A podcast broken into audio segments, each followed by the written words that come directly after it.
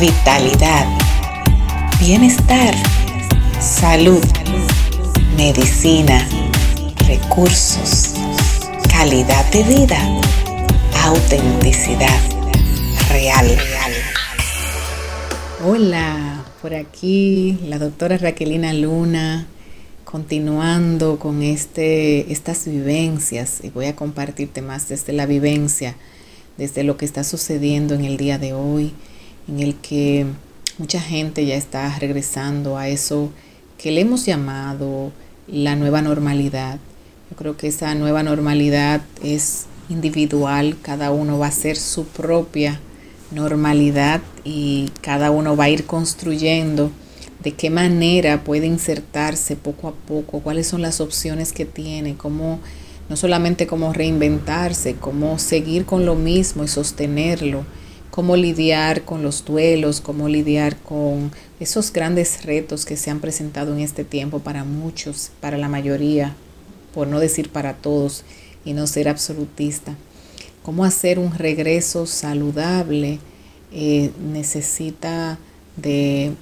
estar centrados, de estar dentro de nosotros buscando eh, lo mejor, lo, esa parte sensata, esa parte eh, adulta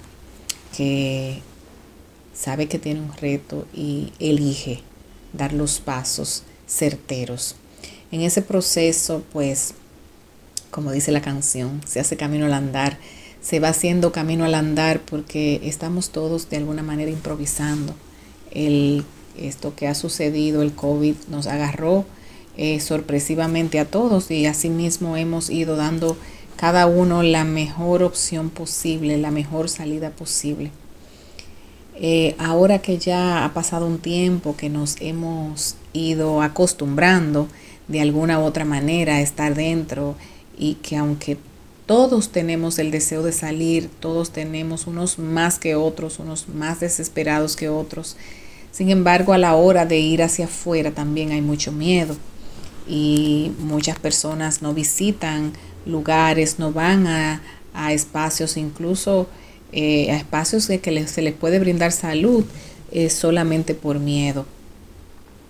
esa, en esa cotidianidad yo he elegido un híbrido para mi regreso saludable, que es mantener la prudencia, mantener el cuidado, mantener las precauciones del lugar, todas esas que ya creo que hasta el cansancio nos han dado, aunque veo personas en la calle como si no estuviera pasando nada, también veo otros excesivamente preocupados. Entonces, para mí, en lo personal, la, la vía sana está en mantener que el miedo, que es un, una una emoción natural de protección que todos tenemos y que gracias a él eh, tenemos el espíritu de supervivencia, pues que ese miedo nos acompañe desde un lugar seguro y desde una parte sana y se convierta en un moderador, en un llamado de atención, en una alerta, en un ten cuidado, en un no te precipites, en un da los pasos estudiados y dirigidos eh, hasta, hasta el punto que lo puedas hacer. Y por otro lado,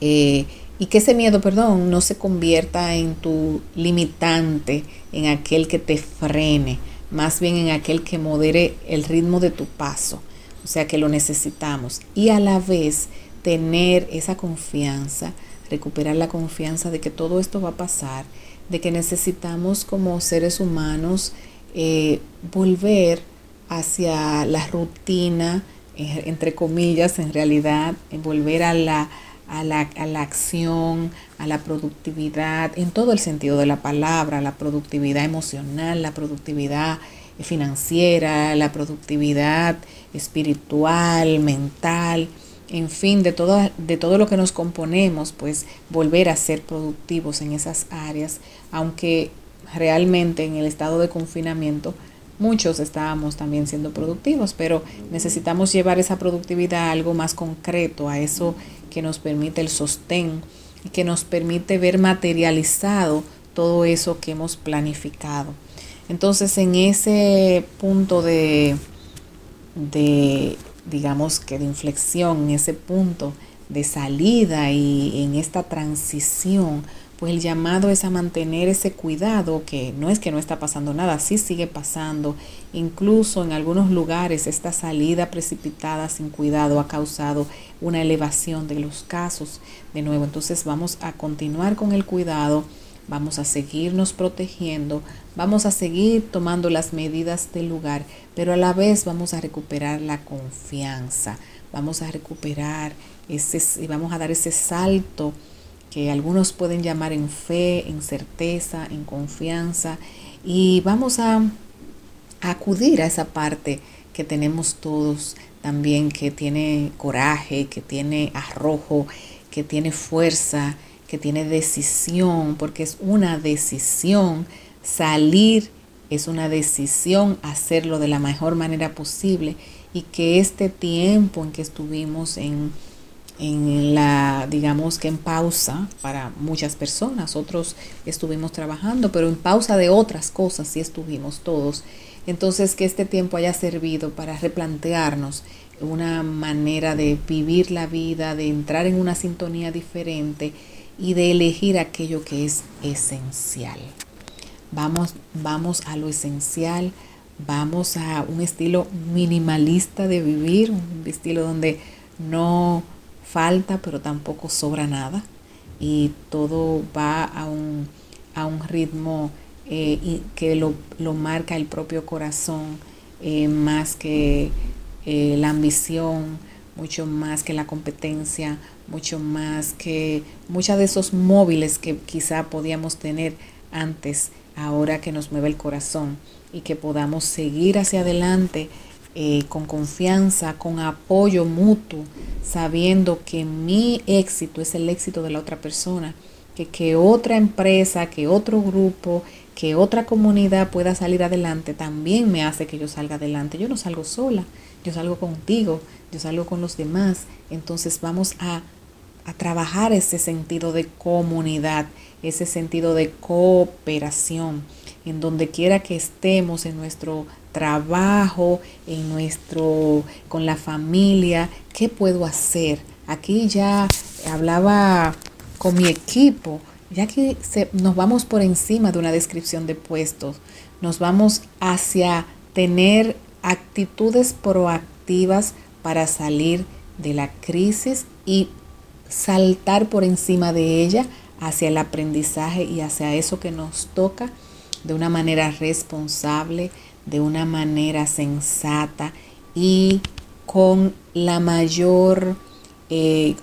con el mayor optimismo posible. Así que vamos a hacerlo juntos, vamos a mantener la calma, la tranquilidad, vamos a hacer pasos seguros, pero a la vez vamos hacia adelante. La vida se impone siempre, la vida es movimiento y el movimiento trae más movimiento que el tuyo y que el mío sean sostenidos por el amor. Con eso me despido y nos vemos la próxima semana con otro episodio. Un abrazo desde aquí.